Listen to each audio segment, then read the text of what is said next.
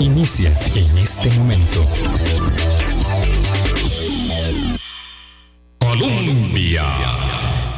Con un país en sintonía, muy buenos días a todas, muy buenos días a todos. Feliz miércoles tengan ustedes, que sea un día de mucho provecho, de mucho disfrute también, que no son eh, cosas excluyentes eh, una cosa con la otra, en su trabajo, en sus estudios, en su vida comunal, en su vida familiar.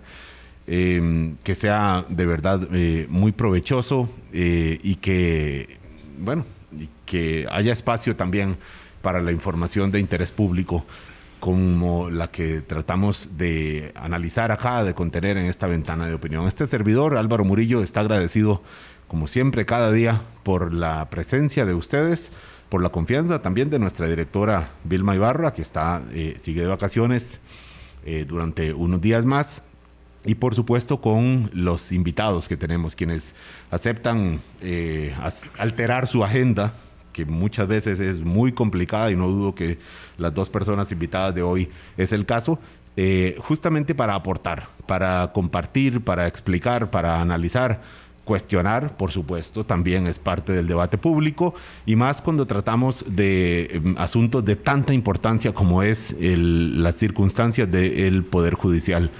Don eh, Orlando Aguirre, presidente de la, eh, del Poder Judicial, recién eh, electo, magistrado de muchísimos años. de la sala segunda, que tiene que ver con lo laboral, con lo familiar. Ahora toma, hablando con la otra invitada, toma el toro, un toro complicado del Poder Judicial en momentos muy complicados y le doy los buenos días. Muchísimas gracias por estar con nosotros aquí, electo el día lunes. Eh, ya en, funciones, don Orlando, muchísimas gracias por estar con nosotros acá, por compartir y la disponibilidad a, los cuestionamientos y las preguntas que tenemos nosotros y los oyentes en la plataforma 70030303. Buenos días, don Orlando. Buenos días eh, a usted y buenos días a la audiencia.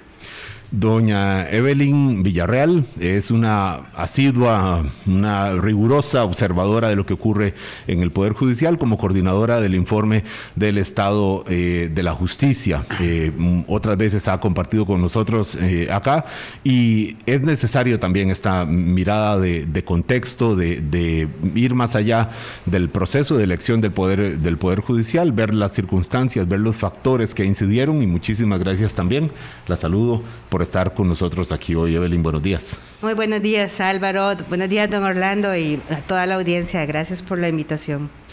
Em, gracias a, ustedes, de verdad, por, estar acá en un día, eh, después de un día noticioso también. Todos los días eh, últimamente están ocurriendo eh, cosas diferentes en las distintas instancias de poder. Ayer conocimos en la Asamblea Legislativa eh, la reforma para ampliar los plazos al, de, de, vida útil a los autobuses. Esto importa muchísimo en el día a día a miles de costarricenses.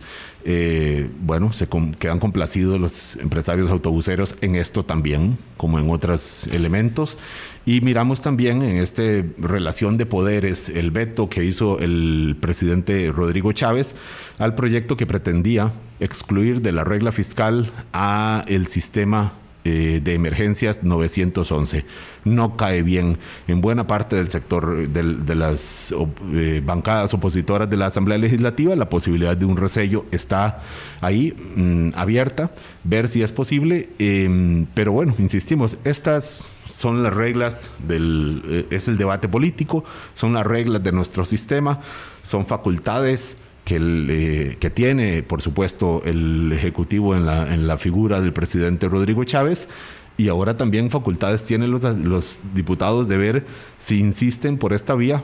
El gobierno lo que dice es que sí, hay que sacar el 911 de la regla fiscal, pero no por separado, sino junto con otros servicios u otras instituciones que también conviene excluir y no conviene hacer una ley eh, uno por uno. Veremos qué pasa con eso. La regla fiscal, por supuesto, está afectando a muchísimas instituciones, muchísimos servicios públicos, ni, eh, en cuenta el Poder Judicial, por supuesto, porque hablamos de políticas de austeridad fiscal en este contexto y es parte de las condiciones que tiene el Poder Judicial ahora presidido por don Orlando Aguirre. Don Orlando, La primera pregunta que mm, pienso que muchos radioescuchas eh, se hacen es ¿qué mueve a una persona que ha tenido una larga carrera judicial de más de 40 años, 45 años, si no estoy equivocado, eh, que ha llevado 30 años de, una vida de magistrado eh, sin, sin, mayor notoriedad, sin entrar a los frentes eh, mediáticos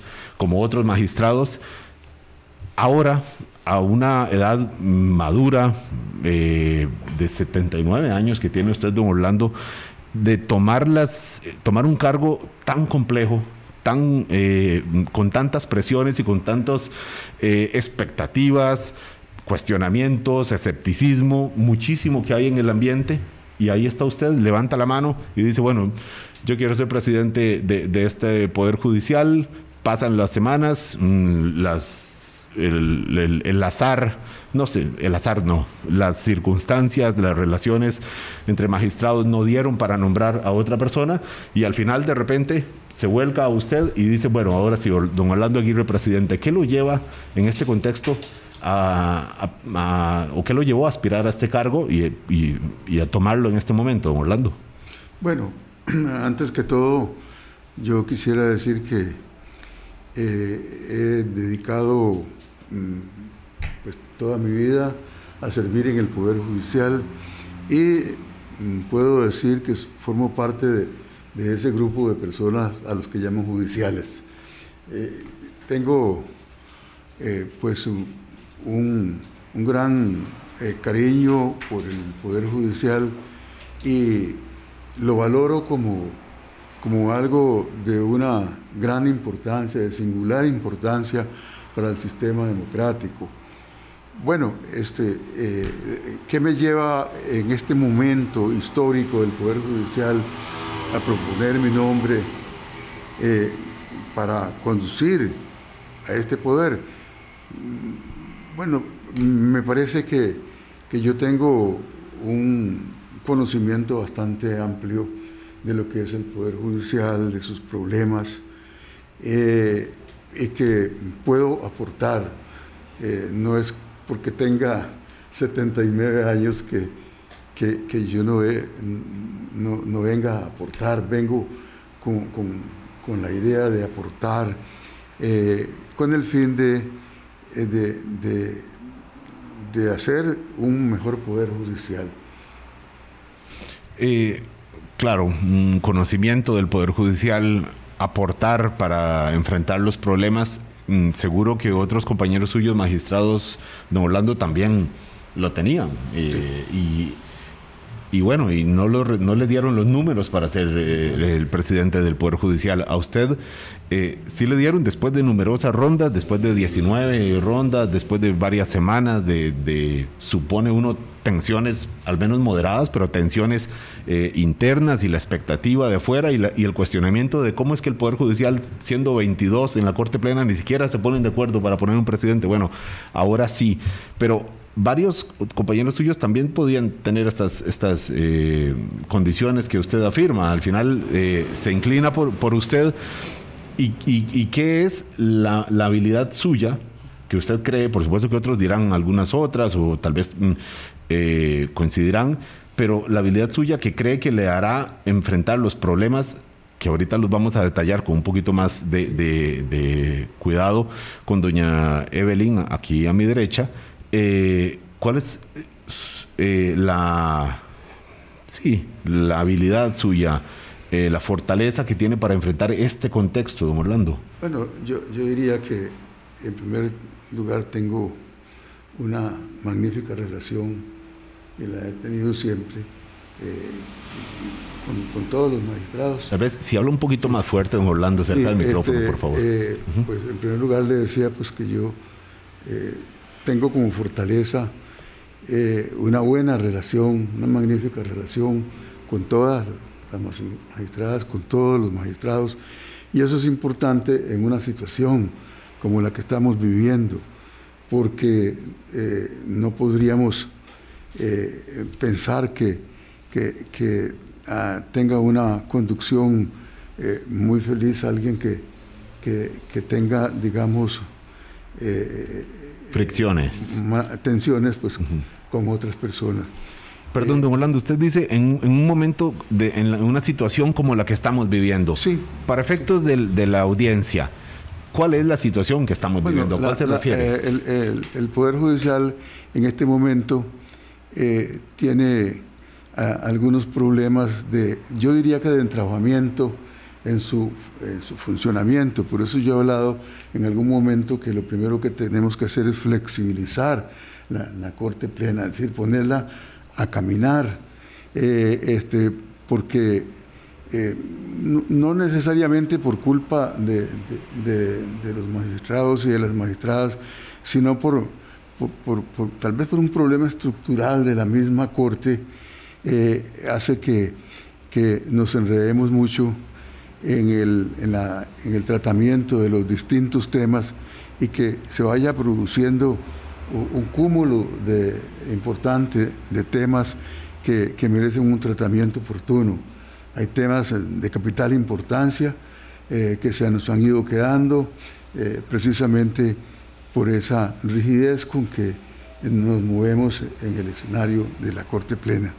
Yo creo que ese es uno, uno de los mm, primeros problemas, como cuando uno este, tiene algo, eh, un- una casa a la que llega y tiene sus problemas, primero hay que, hay que tratar de limpiar y, eh, digamos, po- poner en orden y, comenzar, a, comenzar a funcionar y, y después este, eh, pues hay que abordar, digamos,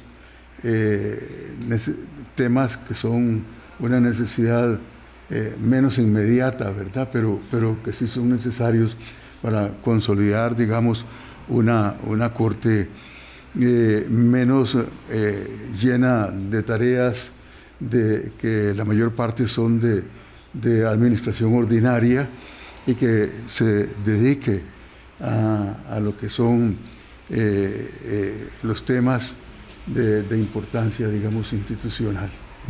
La necesidad de bajar las aguas un poco y poner en articular a las distintas Sí. fuerzas que se expresan en la Corte Plena para luego Sí. empezar ahí sí las tareas más concretas. Que, que ataquen los problemas que yo, tenemos. Yo ¿no? quería agregar pues que todos los compañeros y las compañeras, incluso los que han estado este, el- eh, en esta contienda para la eh, elección de presidente, me han ofrecido su colaboración. Eh, doña Patricia, eh, pues es, con ella hemos trabajado en otros temas, tenemos una magnífica relación y vamos a seguir haciéndolo. Ella como vicepresidenta de la Corte y yo como presidente, no tengo nin- ningún problema con ella, con don Luis Fernando eh, tampoco. Este, él incluso en alguna época trabajó con nosotros en la sala segunda y se inició. Eh, yo tengo una magnífica relación. A los dos los conozco desde que eran eh, estudiantes universitarios. Yo fui su profesor de uno Mm. y del otro.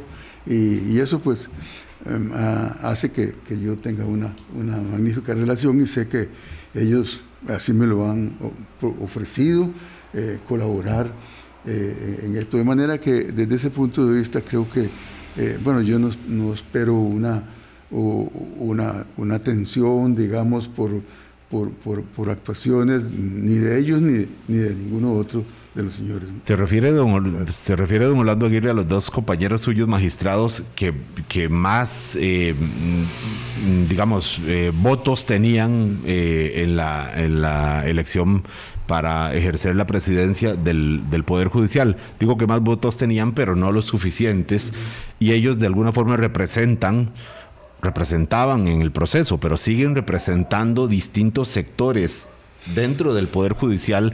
Eh, y, por eso don Orlando dice, me llevo muy bien con ellos, no tengo ningún problema, han sido mis estudiantes.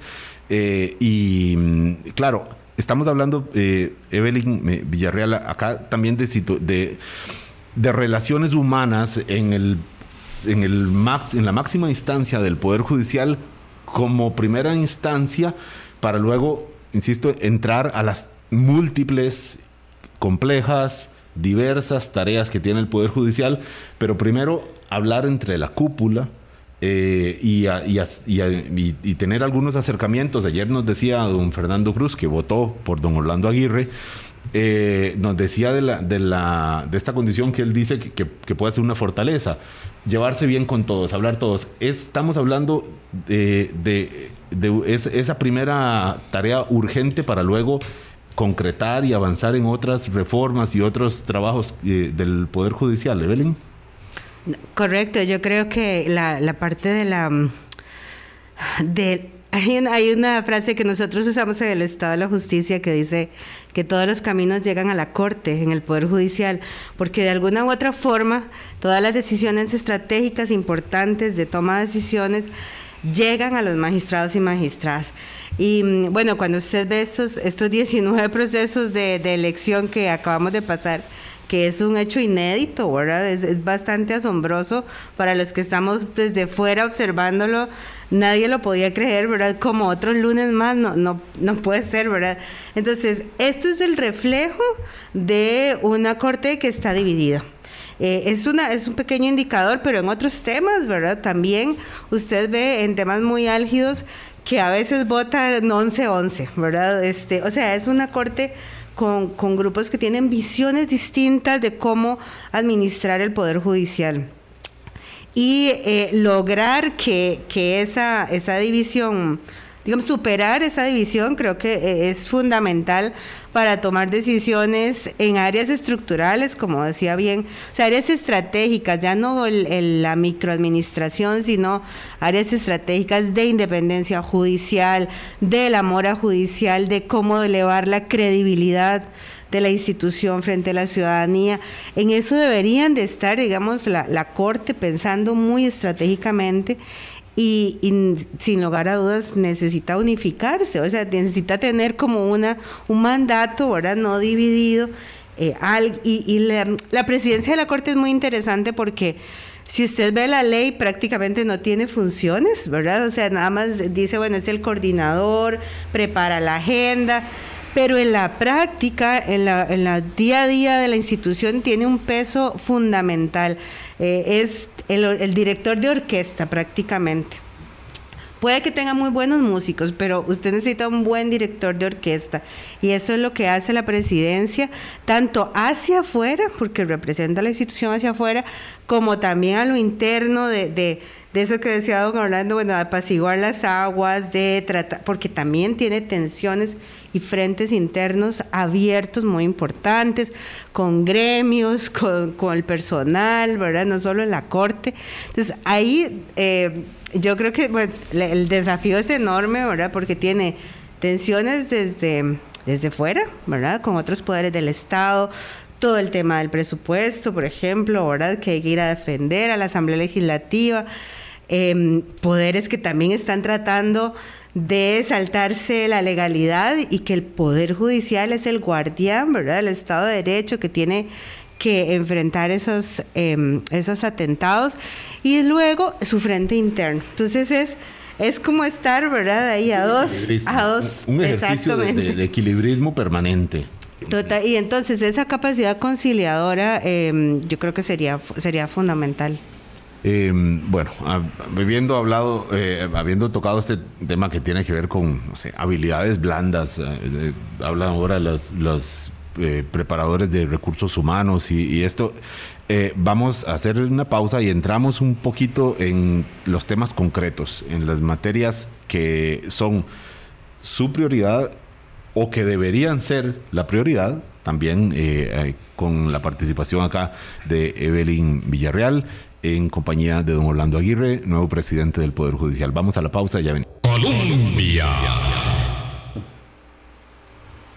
Con un país en sintonía, 8.20 de la mañana. La cantidad de mm, problemas, asuntos, eh, circunstancias del Poder Judicial son, por supuesto, eh, es por supuesto imposible de, cubrir en un, solo programa, incluso en varios. Eh, ojalá que todos podamos ponerle atención al Poder Judicial.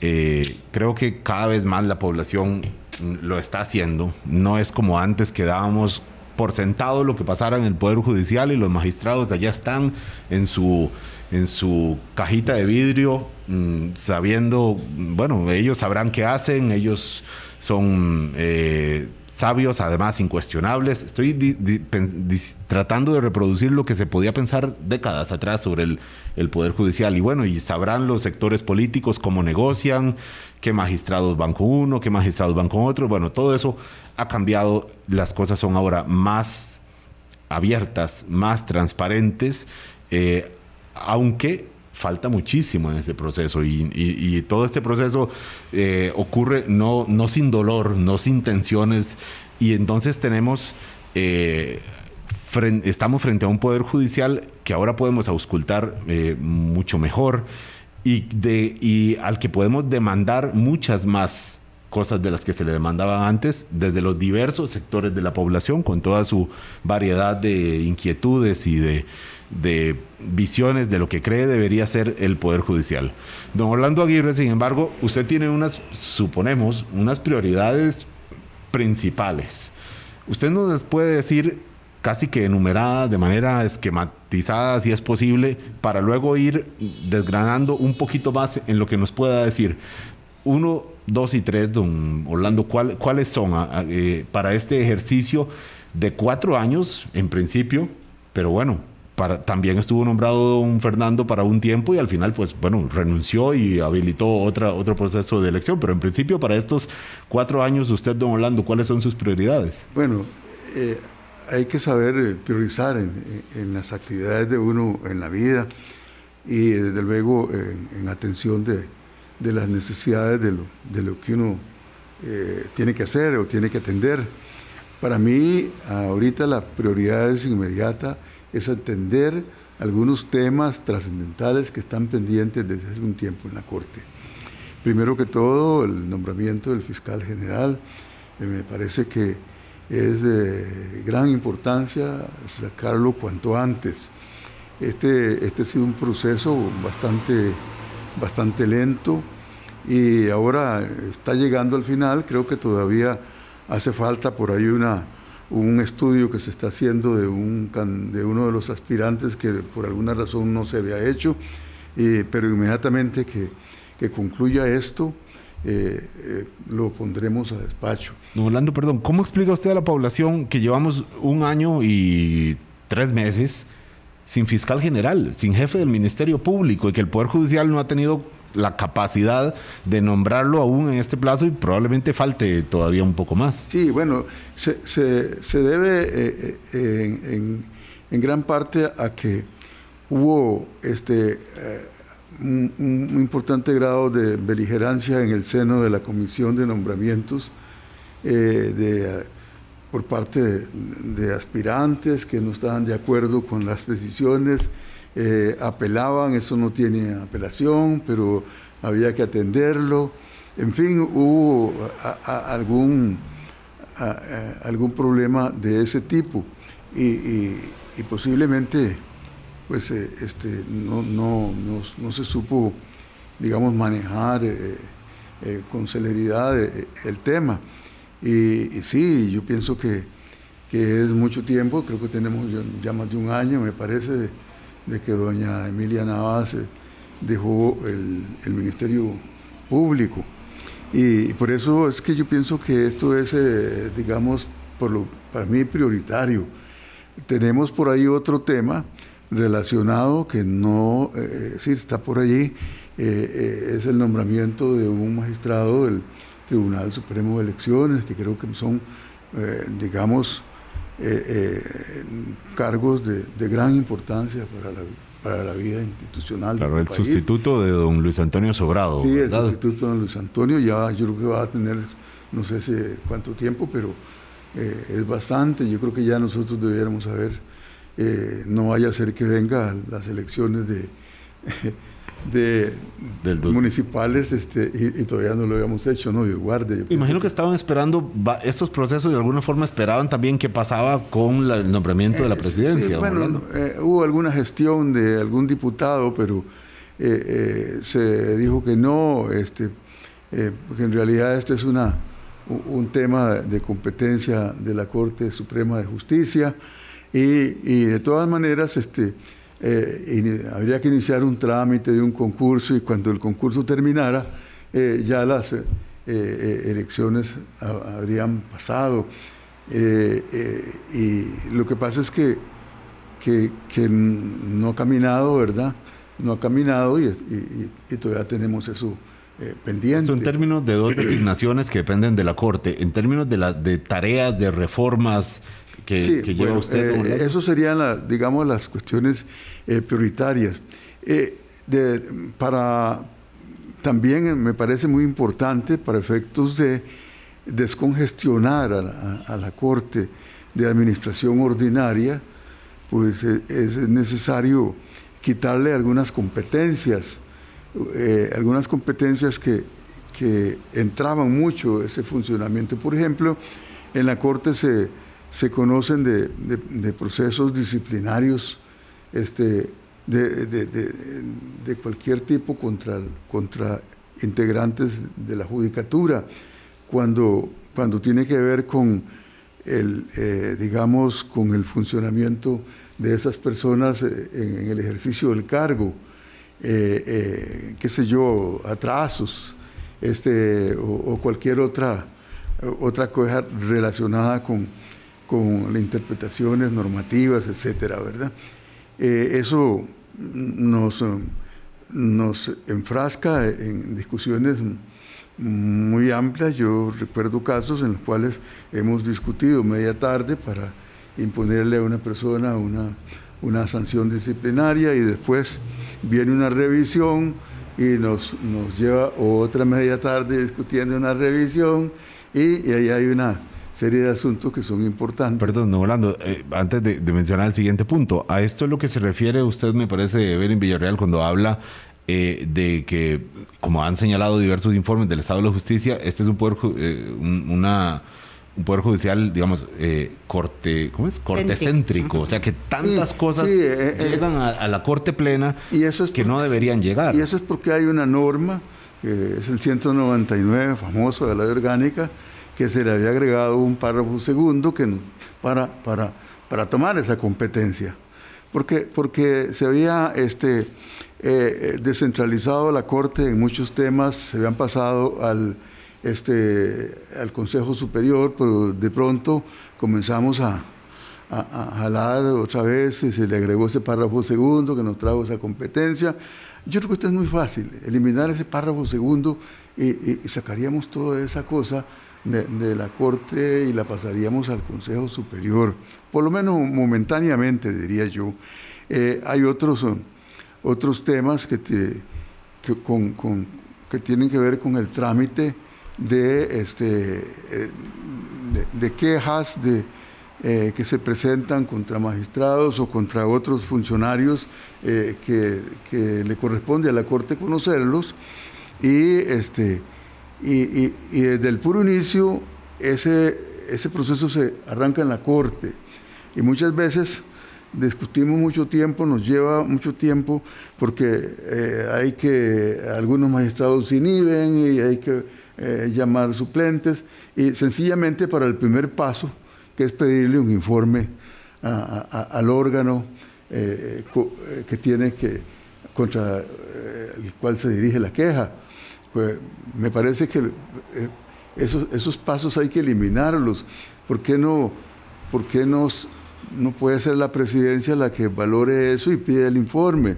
Y ya cuando se tiene el informe, ya con, toda con todo pues se lleva a corte para que la corte lo conozca, pero no tramitarlo en la corte. Yo pienso que eso es este eh, es parte de lo que nos está. Este punto que menciona usted, don Orlando, coincide con el punto uno del un artículo que publica usted de Belín Villarreal de los cinco grandes desafíos que tiene el Poder Judicial cuando habla de la agenda de mejoras normativas. Son muchísimas las pendientes, Belín. Sí, incluso eh, nosotros que tenemos un registro de la cantidad de asuntos administrativos que ve la Corte, también lo que se nota es que están creciendo. No, no, de por sí ya tenían muchos, pero además cada año crece. Por ejemplo, con toda la gestión de la pandemia, la Corte asumió, ¿verdad?, directamente eh, toda la toma de decisiones de cómo reaccionaban y eso incrementó muchísimo sus, sus decisiones administrativas. Entonces, tenemos por un lado, sí, unas leyes que los obligan a ver eso, no, no es que se lo están inventando, por supuesto que no, pero por otro lado, eh, también hay una, esta es una generación de corte que ha ampliado muchísimo, o sea, que le gusta, no sé, le, le ha traído muchísimo la toma de acciones administrativas. Y eso eh, es en detrimento del tiempo que le tendrían que dedicar tanto a su labor jurisdiccional en las salas y a su labor más estratégica, ahora más de, conductores estratégicos, porque si se dedica mucho a la microadministración, pues hay que decidir, el día tiene, tiene ocho horas o diez horas hábiles y, y hay que decidir. Pero yo quería decir una cosa, eh, en este tema de, la, de las reformas, lo que, lo que proponía en el artículo que sale hoy, eh, muy, muy, este, digamos, como una forma de leer el estado de la justicia desde una lógica más propositiva, ¿verdad? Y una de las cosas es hacer una agenda propia de reformas legislativas, que el Poder Judicial tenga, digamos, eh, incluso en el despacho de don Orlando, una o dos personas dedicados solamente a a recopilar todo, porque cuando nosotros hablamos con la gente, mire, es que no está funcionando el contencioso administrativo porque necesitamos esta y esta y esta reforma en la ley todas las personas nos hablan de cambios normativos que necesitan, pero no todo el mundo puede ir a dispararse a la Asamblea Legislativa con reformas, sino que tiene que haber una centralización donde diga, mire, esto es prioritario y además le vamos a dar seguimiento en el Congreso de esta forma, ¿verdad? Eh, eso es lo que yo decía, y eso le permite al Poder Judicial tener una agenda propia de, normativa. Esto es lo que estamos presentándole a la Asamblea Legislativa. Y cuando la Asamblea llegue y le diga, ¿por qué usted no hace esto y esto y esto? Bueno, porque usted no me aprueba estas reformas que yo le presenté, ¿verdad? Pero tiene una propuesta y no está a la espera, que eso también es muy peligroso, que esté a la espera de lo que los diputados y diputadas decidan, que generalmente son ocurrencias poco fundamentadas, ¿verdad? Entonces, tener esa, esa reacción.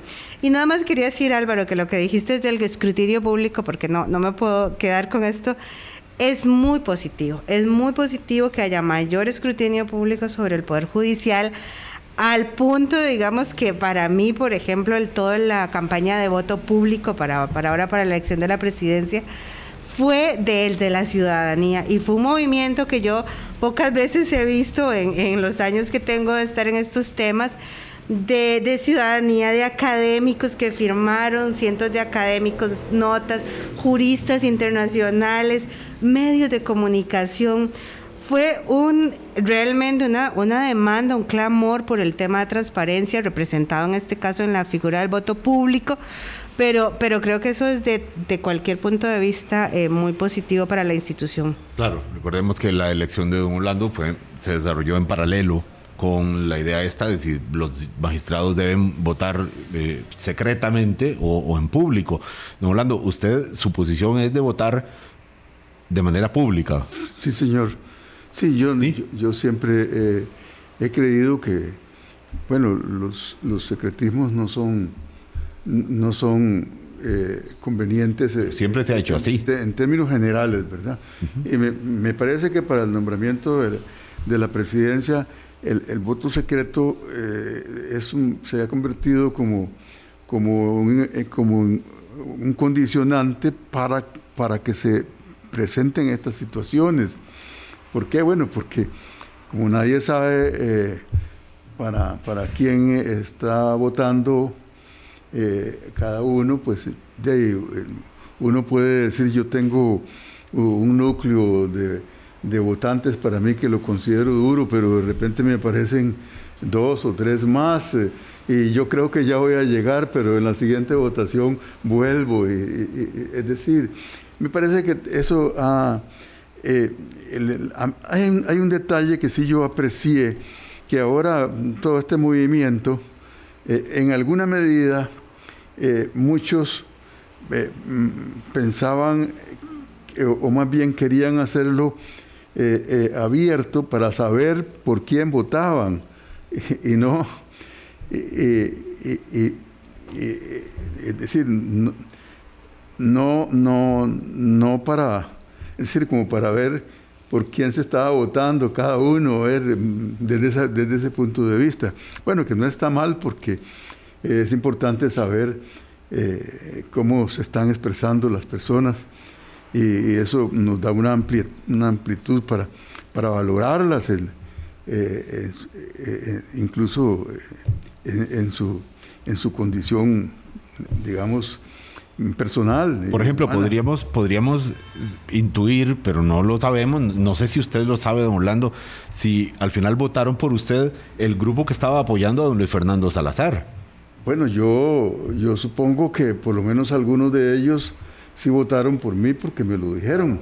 Aún más, mm, eran algunos compañeros de sala y amigos eh, que nada más que hay un en, la corte no es que haya como partidos políticos como no no pues son, son agrupaciones que se van formando eh, eh, mm, casi todos son de extracción judicial eh, que tienen relaciones de amistad y, posiblemente puede ser que haya algunas otras, otros aspectos que sean de interés personal, ¿verdad? Pero, pero no es que haya como, como partidos y, y sí, bueno, desgraciadamente todo esto provoca fricciones, ¿verdad? que, no son convenientes. Eh, don Orlando, ahora que mencionaba eh, Evelyn Villarreal de la necesidad de una proactividad, de una agenda para no dejar el campo vacío a que cualquier diputado amanezca hoy con ganas de, algo muy excéntrico. Eh, en otros momentos incluso hubo magistrados que dijeron, no, miren, nosotros no podemos eh, proponer cambios específicos a la forma en cómo los diputados van a elegir a otros compañeros magistrados. Eso, Dios guardísimo, que sean ellos, porque es una especie de injerencia nuestra. ¿Cuál es su posición? bueno, ya debe tener mi posición ha sido siempre que, que, nosotros somos actores políticos, no, no políticos partidistas. Qué bien que lo asume así. Actores de la política judicial y tenemos el conocimiento del poder social necesario y, en consecuencia estamos legitimados para, para proponer. Yo creo que la base, el, arranque, el punto de partida de la independencia judicial está en, la, en el nombramiento de los magistrados y de las magistradas. Es muy, muy importante eh, esto porque entre más objetivo sea este, pues hay una, garantía mayor. Pero lo que ha ocurrido ha sido lo contrario, más bien bueno, ahora hay más espacio a la subjetividad al cambiarse la, el puntaje que tiene la, entrevista del candidato y eso es una, cuestión interna de la Asamblea Legislativa, eh, eh, pues así lo han dispuesto ellos. Este, lo que habría que buscar es, pues, me parece a mí, eh, es eh, que, se, que, se, modifique el sistema.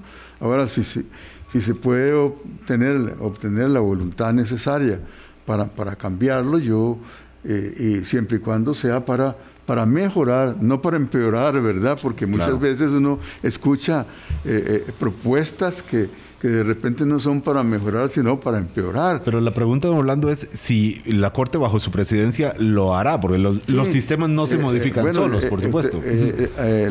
a raíz de, los hechos del 2017, se han integrado unas comisiones de trabajo y unas comisiones, una de esas comisiones es precisamente para ese tema. Es una comisión que eh, la coordinaba el magistrado don Luis Guillermo Rivas eh, y, pues aportó muchísimos insumos como para, para hacer alguna propuesta. Incluso se, aprovechó la presencia en Costa Rica de algunos, este, eh, algunos juristas de, renombre y, o, se, o, se, les trajo.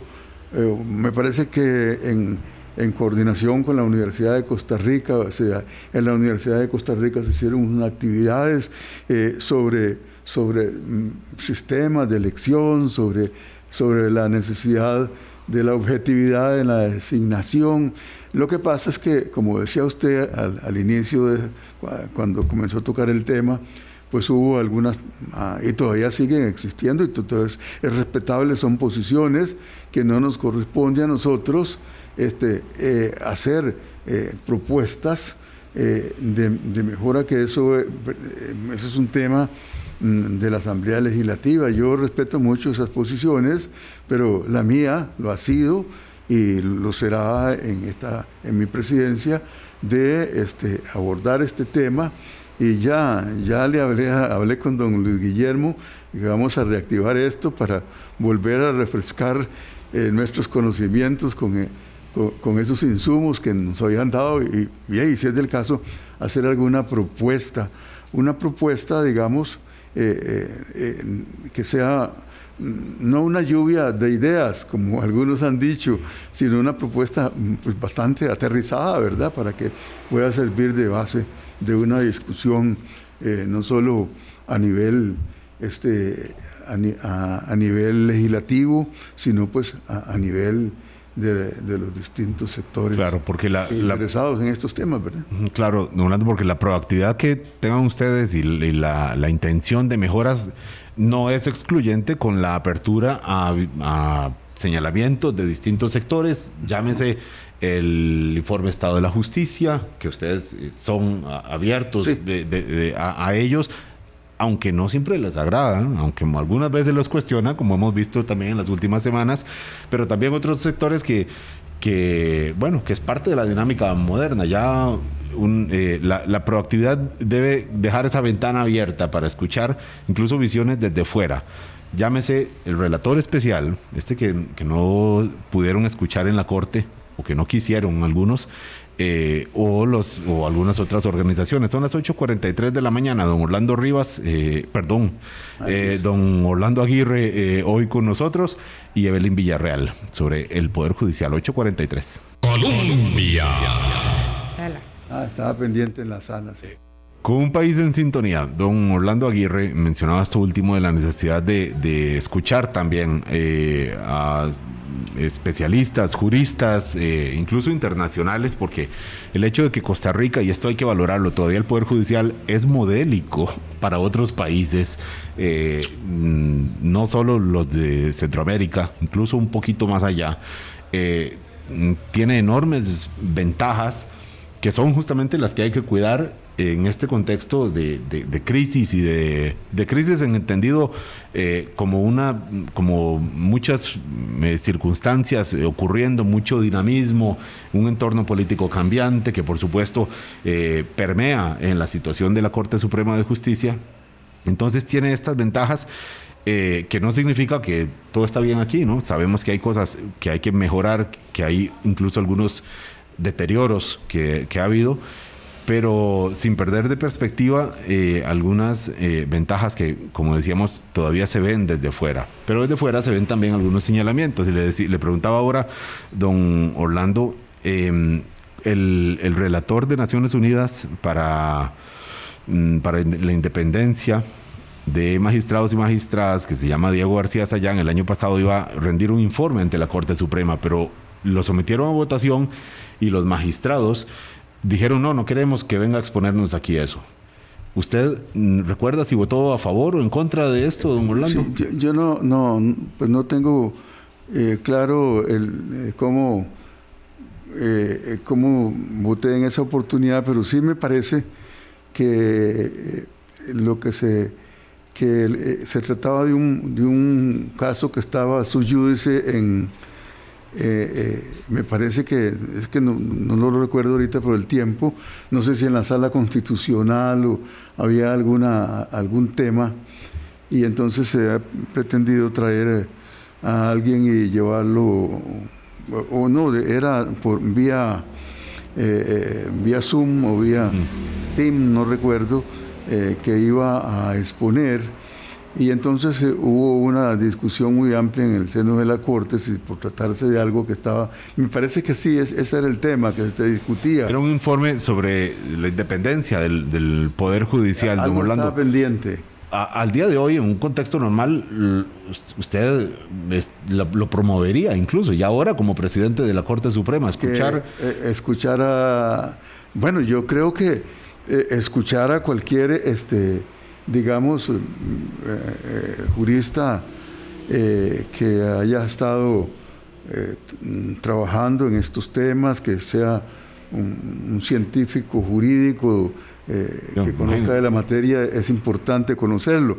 A mí lo que sí me preocupa es cuando, cuando, de alguna manera se pueda eh, eh, este, mm, hacer esa presentación existiendo, digamos, temas pendientes de resolución, porque eso sí me preocupa. La presentación era sobre independencia del Poder Judicial, que es uno de los elementos que usted ha mencionado yo, como, creo que, prioridad. a pesar de que, don Orlando, perdón, de que es muy abstracto hablar de independencia, ¿verdad? Según que eh, mencionábamos ayer con don Fernando Cruz, hay cosas que parecen independencia eh, y, para otros no, lo es, el concepto es, elástico. Sí, sí. ¿Por qué cree usted que es una de las necesidades ahora defender independencia del Poder Judicial de manera concreta, si es posible, don Orlando? Eh, bueno, la, independencia judicial yo la, yo la, yo, parto de, de que es la digamos, la, posibilidad de que los jueces puedan emitir sus decisiones eh, únicamente, como dice la constitución política, sometidos a la constitución y a las leyes. Como jueces, en la parte jurisdiccional. Como, como, los jueces, lo que pasa es que eso no lo podemos ver como algo, en, eh, digamos, aislado, en abstracto, sino que eh, pues la judicatura tiene todo una, está basada en una estructura eh, administrativa y organizativa, sin la cual pues, no, podríamos pensar que, que, eso, eso funcione. Y entonces, este, eh, la, digamos, la independencia eh, mm, adquiere importancia desde dos ámbitos. Desde el ámbito externo, pienso yo, que nos puede eh, venir eh, influencias negativas, y hay, eh, por ejemplo, crimen organizado, bueno, actores políticos, por, respeto de los grupos de interés económico. grupos de interés económico etcétera. Y nosotros pues tenemos que estar como dicen vigilantes de, de, de, ese, de, ese, de, ese, de ese lado. Pero también hay un tema que muchas veces se ha descuidado y aquí coincido en, con el informe que han presentado el Estado de la Nación, que ahí hay, no, no, no fue un tema destacadísimo, pero sí está. Es a, nivel interno. A nivel interno porque el, tema de la, de la, designación de los jueces también tiene que ver con, la independencia judicial. Y nosotros, bueno, tenemos un sistema de carrera y, y nombramos jueces en, en propiedad este, este, mm, por, concursos, eh, los tomamos de escalafones, han sido seleccionados por estos concursos de antecedentes y oposición, les hacemos una investigación eh, bastante, bastante eh, profunda, sí, no solo a nivel de recurso humano, de su vida y sus costumbres, sino también mediante herramientas tecnológicas. Pero también, eh, eh, eh, bueno, esto, la forma de la designación este, en, otras, en otros, digamos, en el caso de los interinazgos y todo eso, este, pues ahí puede, hay que mejorar. es un área de mejora que, que, que, me parece que, bueno, yo la voy a abordar, yo conozco bastante bien el tema de la judicatura, me he dedicado pues casi toda mi vida eh, por, por, establecer una carrera judicial, por variar la forma de asignación. Mucho hemos logrado. Eh, por ahí tenemos unas muchas reformas ya incluso aprobadas en corte. Yo estoy trabajando un proyecto de ley de fortalecimiento del Consejo de la Judicatura eh, para, para trasladar también competencias de, no solo de la Corte, sino del Consejo a, un Consejo de la Judicatura, este, que, eh, con participación amplia de jueces, eh, y obviamente que algún, algunos magistrados. Jure la elección de jueces. Sí, entonces eso permitiría una mejor administración, diría yo, del tema del recurso humano administrador de justicia y de los de los y la designación de los jueces. Que le digo, es un tema que en alguna medida también tiene que ver con la independencia. Con independencia judicial. claro, es que todo tiene que ver con independencia judicial, finalmente, don Orlando, y por eso digo que es tan amplio este concepto que, que, cuesta eh, delimitarlo, pero sin embargo podemos coincidir todos en que hay una necesidad de o de proteger o de recuperar, según quien lo diga, la independencia del Poder Judicial en dos minutos que nos quedan lamentablemente, doña eh, Evelyn Villarreal es un tema, debería ser un tema porque habrá sectores de la población que dicen, no, hombre, pues es que en aras de, con el argumento de la independencia del Poder Judicial, lo que quieren es que es mm, gastar todo lo que quieran, eh, fijarse ellos sus propias reglas y no someterse al escrutinio de otros poderes o al escrutinio público. Debería, es un tema en este momento. Es, un, es el tema, yo creo, es el tema más importante, pero además es un derecho de las personas, no es un privilegio de los jueces es un derecho que yo tengo a que cuando yo estoy en un proceso, el juez va a resolver sin amiguismos, sin presiones de sus superiores, va a resolver, como dice don Orlando, con el marco de la legalidad. No va a resolver porque alguien lo está presionando, ¿verdad? Ese, ese es un derecho del ciudadano. Estamos hablando de la independencia del juez del juez. y, y después como institución, el Poder Judicial también tiene su independencia externa, ¿verdad? Que tiene que bueno, que tiene que defender frente a, frente a otros poderes del Estado, frente a actores políticos que tratan también, porque cada vez que el Poder Judicial tiene más protagonismo, hay más tentación de cooptarlo, ¿verdad? Porque tiene mucho poder de decisión, entonces los políticos quieren influir en ese poder de decisión. Y, bueno, tiene que estar ahí preparado eh, constantemente para esos embates a la independencia judicial desde fuera, vía presupuesto, vía también em, eh, la imagen, ¿verdad? El deterioro de la imagen que pueden hacer desde otros poderes. Entonces creo que es un tema y, ahí lo, enlazaría con, un par de, las recomendaciones que, para volver un poco al, artículo, uno es la gestión del talento humano para la independencia judicial. O sea, es pensar e, en esos vacíos que, y áreas de mejora, pero siempre enfocado en que esas mejoras van a, incurrir, digamos, o a, dar como resultado la mejora del servicio, por supuesto, pero también de la independencia de los funcionarios que se están eligiendo. Y el otro, el otro, la otra recomendación que coincide con lo que hablamos es la de la participación y la rendición de cuentas, porque independencia judicial no quiere decir que no rindan cuentas. ¿verdad? O sea, igual están sometidos a, a la rendición de cuentas que tiene toda institución pública en este país y, no, em, no es una justificación la independencia judicial para hacer evaluación de desempeño, para tener indicadores y marcadores de gestión de lo que hacen. Elementos todos estos que inciden, por supuesto, en la imagen que tiene la organización, en la imagen del Poder Judicial, que es una imagen fuerte todavía, pero delicada, delicada y condicionada por muchos otros elementos, insistimos, del contexto político en general, pero también de la situación interna, como bien mencionaba también don Orlando Aguirre aquí hoy con nosotros. Son las 8.55, nos despedimos. Muchísimas gracias a usted, magistrado Orlando Aguirre, presidente del Poder Judicial, por compartir este, este espacio con nosotros. Que tenga buen día usted, don Orlando.